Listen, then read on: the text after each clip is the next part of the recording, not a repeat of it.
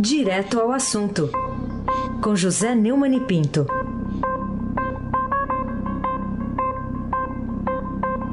E hoje nem tudo são flores, né, Neumann? Bom dia. Bom dia, Heisen Abac, o craque. É sempre tempo de falar de flores. É, sempre. Carolina Ercolim, bom dia. Bom dia, tudo bem? Bom dia, Almirante Nelson. Oi. Diego Henrique de Carvalho. Bom dia, Maci Biasi. Bom dia, Clã Bonfim, Emanuel. Alice Isadora, bom dia, ouvinte da rádio Eldorado 107,3 FM. Aí se abate o craque. Vamos começar com a manchete do Estadão, Neumann, de hoje, que registra o seguinte: impasse sobre a segunda instância agrava a crise no Supremo. Então por que, que nesse jogo de empurra Carmen virou o esporte favorito aí lá no STF? Heisen, eh, ontem o Merval Pereira disse na, na, nossa rádio concorrente aqui, né, CBN, que na ONU 193 países autorizam prisão após primeira ou segunda instância. Em 194. Pois é. A partir da semana que vem, talvez, serão 192, porque nós voltaremos ao atraso. É um atraso terrível, né? baseado num fundamentalismo que não obedece ao dicionário, porque todo constitucionalista sabe que o que se exige a, para a, até o chamado trânsito em julgado é a culpa, e a culpa e prisão não são sinônimos dos dicionários que eu tenho aqui em casa. Então, a, a, o que existe hoje é aquilo que eu chamo no meu artigo no Estadão um tapetão para Lula, uma lenda urbana que atumenta o Supremo Tribunal Federal. A de que o país vai pegar fogo quando o Tribunal Federal Regional da Quarta Região em Porto Alegre mandar executar a pena de 12 anos e um mês a que foi condenado o ex-presidente Luiz Inácio Lula da Silva.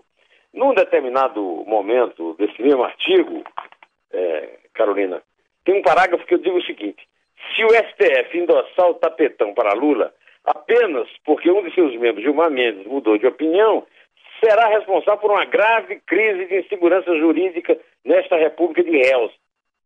Pois um juiz de primeira instância, três da segunda e cinco do STJ, estas últimas por unanimidade, decidiram pela execução da pena que o, o STF pode adiar. Veja bem, não houve, como disse a Carmen Lúcia, inclusive na sua entrevista ao Heraldo Pereira, que foi, foi editada no Jornal Nacional, nenhuma mudança de composição no Supremo. O que houve foi a mudança de, um, de opinião de um juiz. O, o, no caso, o Gilmar Mendes, tirânico, o Gilmar Mendes, absolutista, ele se diz Supremo, só você entender. Ah, eu sou Supremo. Então ele mudou de opinião e por isso ele exige que se reúne imediatamente para que a opinião dele se transforme em. É, continue majoritária, tendo ele mudado de opinião.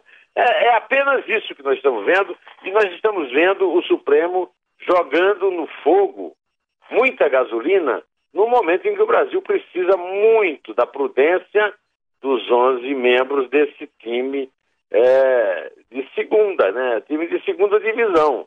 É, 194 seremos dois apenas, com 192, fazendo óbvio que é na hora que a pena, na hora que a culpa, é, na hora que o crime é considerado um fato, que não, há, não dá mais para dizer que o Lula não é criminoso. Ele é criminoso, ele é, é, é culpado. É, não, ele é criminoso, ele cometeu os crimes de é, corrupção passiva e lavagem de dinheiro segundo uma segunda instância a culpa vai ser ainda discutida, sei lá, ao longo do tempo, mas o fato já está é, definido e ele pode responder muito bem, preso como ele como qualquer outro é, condenado em segunda instância, Carolina Ercolim. E qual o papel do, do ministro Celso de Mello, né, nessa celeuma aí da reunião que não houve ontem na sala da presidente do STF? Pois é, é isso é uma palhaçada, é, há uma tentativa de forçar a barra com a Carmen Lúcia, que tem resistido. A Carmen Lúcia foi voto derrotado é, voto vencido em 2009, quando o Supremo negou a adoção da prisão após segunda instância desde a, a, o Código Penal de 41, como lembra o grande especialista em direito, Zé Paulo Cavalcante Filho, que foi da Comissão de Verdade, nomeado pela Dilma. Bom, é, depois, em 2016, ela, quando o Supremo já teve uma, uma modificação grande da composição, ela foi três vezes vencedora nessa questão. O mesmo voto dela foi três vezes vencedor. É, na primeira vez, é, o Dias Toffoli fez parte dessa turma, mas logo em seguida ele inventou essa jabuticaba de ir para o Superior Tribunal de Justiça a, a decisão que nem é a prisão após segunda instância, nem é trânsito em julgado, vamos combinar, tá certo? Agora, essa turma está abençoada pelo Celso de Mello, que foi voto vencido em, do, vencedor em 2009 e vencido nas três vezes em 2016. Agora, o Celso de Mello, eu nem vou citar o patrono dele, o cara que o põe no Supremo, porque não vou ter condições de citar.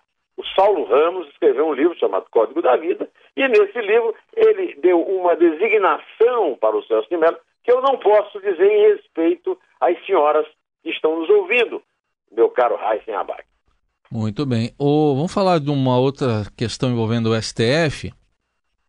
É, teve lá um recurso apresentado pelo Instituto Ibero-Americano de Direito Público em relação à prisão de após a condenação em segunda instância, né? O que, que o relator da Lava Jato lá no STF, o ministro Edson Fachin, alegou para negar esse recurso contra a prisão? Após segunda instância, ele recusou lá os embargos de declaração.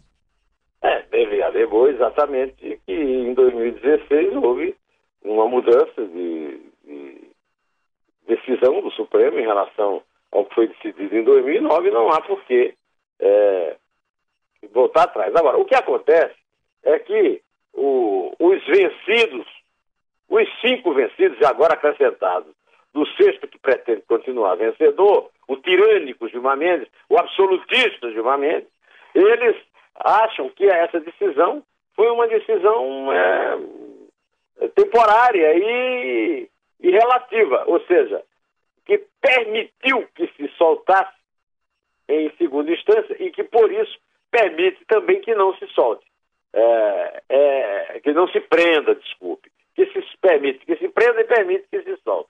O que, é, o que quer dizer coisa nenhuma. O que quer dizer um absurdo, uma coisa que nega a outra. Pelo menos nas aulas de lógica que eu tive com o Padre Bernardo lá no Instituto Redentorista Santos Anjos, em Bodocongó, em Campina Grande. É, meu caro Heisen Abac. Agora, Carolina, o... Vamos em frente, porque nós vamos conversar só sobre isso. Né? Vamos lá, vamos lá. Vamos falar sobre a primeira página do Washington Post ontem, que, não sei, pode ter sido o sinal que faltava que o, que o golpe de mestre e a capitalização eleitoral pretendidos por Temer pode ter dado com os burros na água na intervenção militar na segurança no Rio. O que, que você acha? Pois é, vamos começar pela, pelo começo da sua pergunta, né? Ah, o Washington Post o Washington Post é o assunto de um dos grandes filmes é, em cartaz em São Paulo, né? The Post, do grande Spielberg. É um filme genial, eu me comovi muito. Ele retrata um tipo de jornalismo, Carolina, que já não existe mais. Não sei se você chegou, você não trabalhava em, sempre trabalhou em rádio, né? talvez não tenha chegado a conviver nas redações parecidas com aquela do Washington Post. De qualquer maneira, o filme trata de um problema muito atual, que é a tentativa de barrar a liberdade de imprensa.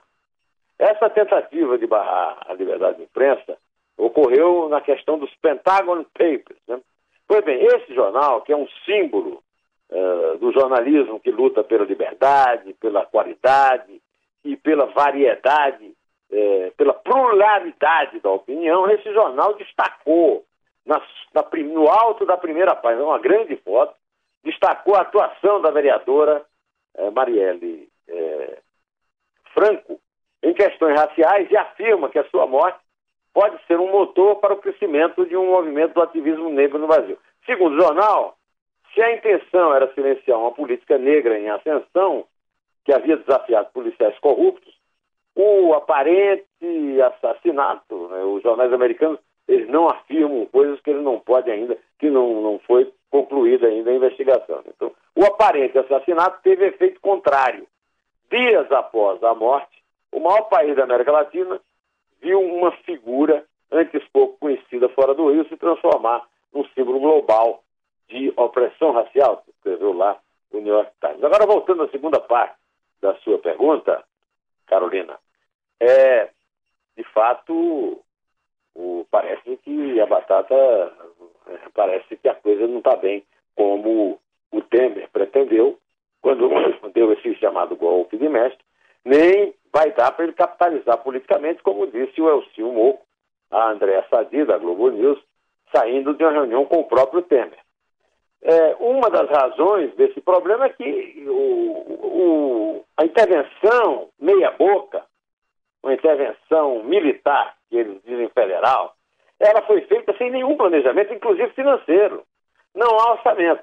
Aí ontem nós já vimos isso aqui, o, o interventor, general Braga Neto, acha que precisa de 3 bilhões e 100 milhões para pagar umas dívidas para tudo começar. E aí tem uma discussão, como é quem é que vai pagar essas dívidas? É, é o governo federal, quer dizer, o, o, contribuinte brasileiro vai ter que bancar o, o Rio de Janeiro que foi destruído por decisões internas lá no Estado. Essa questão toda foi tratada pelo general Mauro Sinotti ontem, e eu gostaria de pedir ao Almirante Nelson que executasse, no bom sentido, aí na nossa mesa de som, as declarações do general. Quando nós falamos de recuperação da capacidade operacional, existe um sem número de ações né, que vão devolver essa capacidade operacional. Não é simplesmente recurso, tem outras coisas também, além de recurso. Tem a recomposição dos efetivos, tem a recomposição de material, que passa por recurso, certamente, né? É um sem número de atividades, de, de, de tarefas que deverão ser executadas e que ao longo do tempo vão restituir essa capacidade para as polícias. Agora, ou restitui, ou não se vai cumprir aquilo que mais se exige agora, que é a apuração do crime, a indicação dos culpados. Até agora não chegamos a, a canto nenhum além das bobagens que o Raul Jugo mandou falando. E das bobagens que a polícia diz. A polícia é, chegou a anunciar com grande cobertura na televisão que vai rastrear os telefones celulares ligados àquela hora no, no bairro do Estácio, na Lapa. Pelo amor de Deus. Isso só pode ser piada. Ai, sem a vaga. Agora, não se descobriu. Uma semana depois, é, hoje faz uma semana do crime, nada foi descoberto pela polícia, pela Polícia Federal, pelo Exército, é, daqui a pouco chamam o FBI, nada foi revelado, pelo menos. Aí sem abaixo. Sim, até agora nada, aguardando né, com expectativa essa investigação, mas tem outro caso que ligado, né?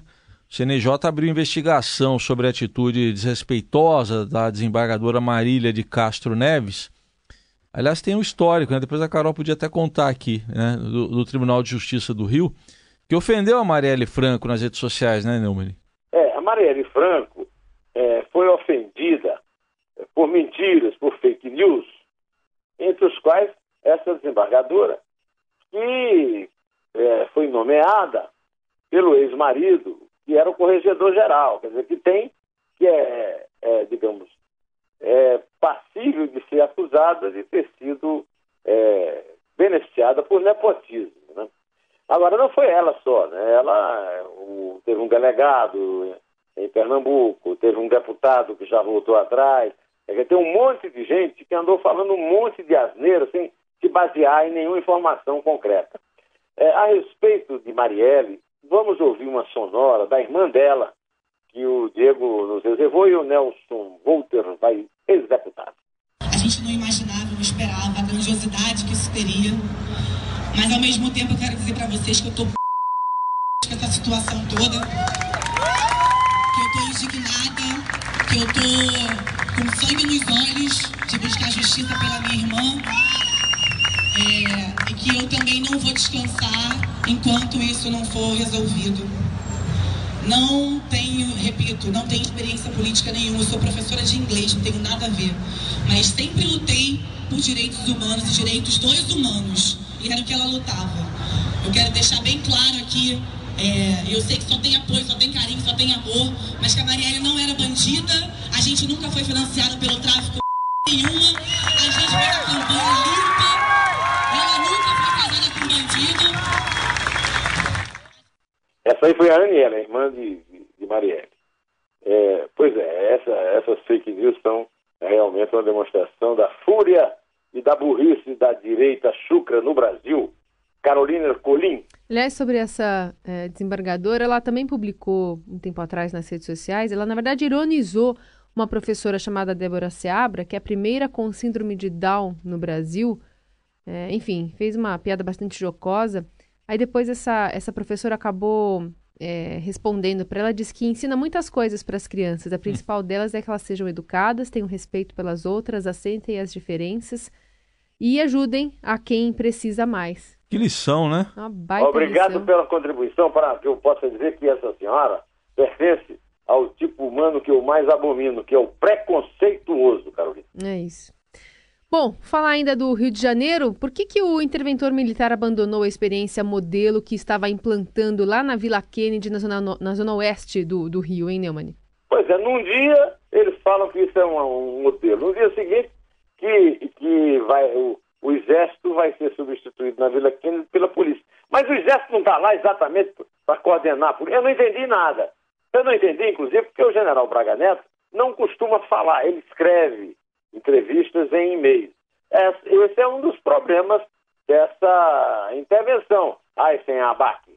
Ô, Neumann, outro assunto, a Procuradoria-Geral da República incluiu a delação do doleiro operador Lúcio Funaro na investigação sobre o presidente Michel Temer. A, a batata está assando lá no, Jaburu? Parece que está, né? Parece que está, porque o, há um grande temor em relação a isso mesmo, o uso dessa delação do, do, do, do, do Lúcio Funário, tanto em relação ao Temer quanto ao Moreira Franco e ao Eliseu. De qualquer maneira, vamos esperar a investigação para ver no que vai dar, mas eu acho que ao fazer esse pedido, a Raquel Dodge cumpriu o seu dever de Procuradora-Geral da República, Carolina Ercolim.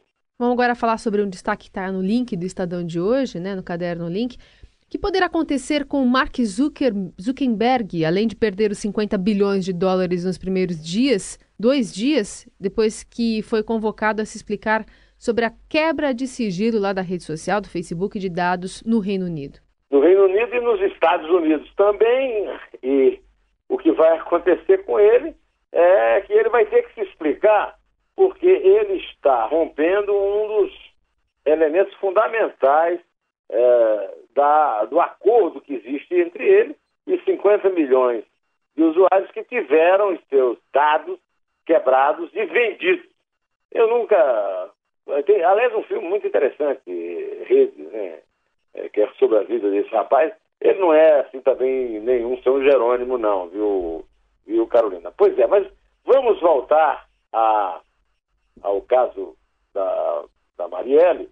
Porque nessas manifestações que o Washington Post é, registrou na primeira página, e que a Aniele é, foi aplaudida numa delas, se cantou muito uma música que está voltando à moda. É uma música do Geraldo Vandré, e eu, eu pedi, inclusive, aqui ao, ao e ao Almirante Nelson, que pegasse do começo o discurso que o Vandré faz na noite consagradora para ele, quando ele cantou essa música, e ela foi derrotada por Sabiá, nada mais, nada menos de Chico Buarque e Tom Jobim.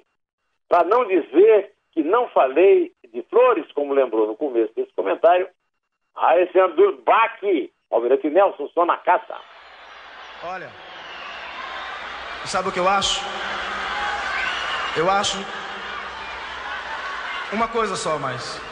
Antônio Carlos Jobim e Chico Buarque de Holanda merecem o nosso respeito.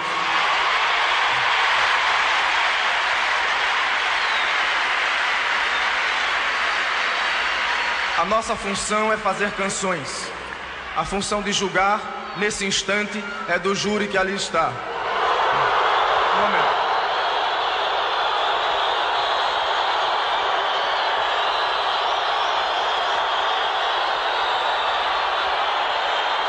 Por favor. Por favor.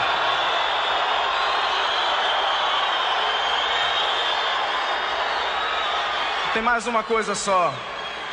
Para vocês, para vocês que continuam pensando, que me apoiam, vaiando.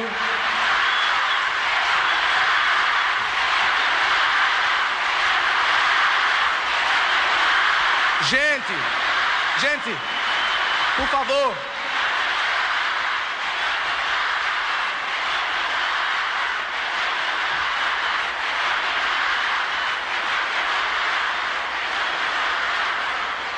Olha, tem uma coisa só. A vida não se resume em festivais. Caminhando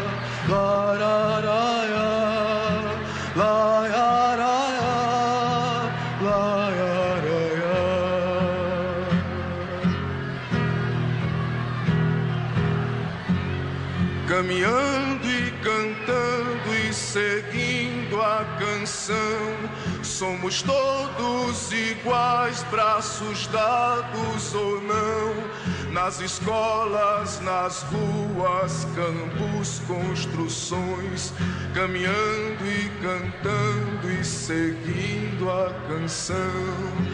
Vem, vamos embora, que esperar não é saber. Quem sabe faz a hora, não espera acontecer. Vamos contar. Vamos lá. Carolina, Nelson Volter indo às lágrimas aqui, o, o, o Neumann. Ele gosta do Vandré e gosta. eh, Ele gosta de dois aqui, o Vandré e o Adoniran Barbosa. São os dois que ele mais gosta. É três. É dois. É um em pé.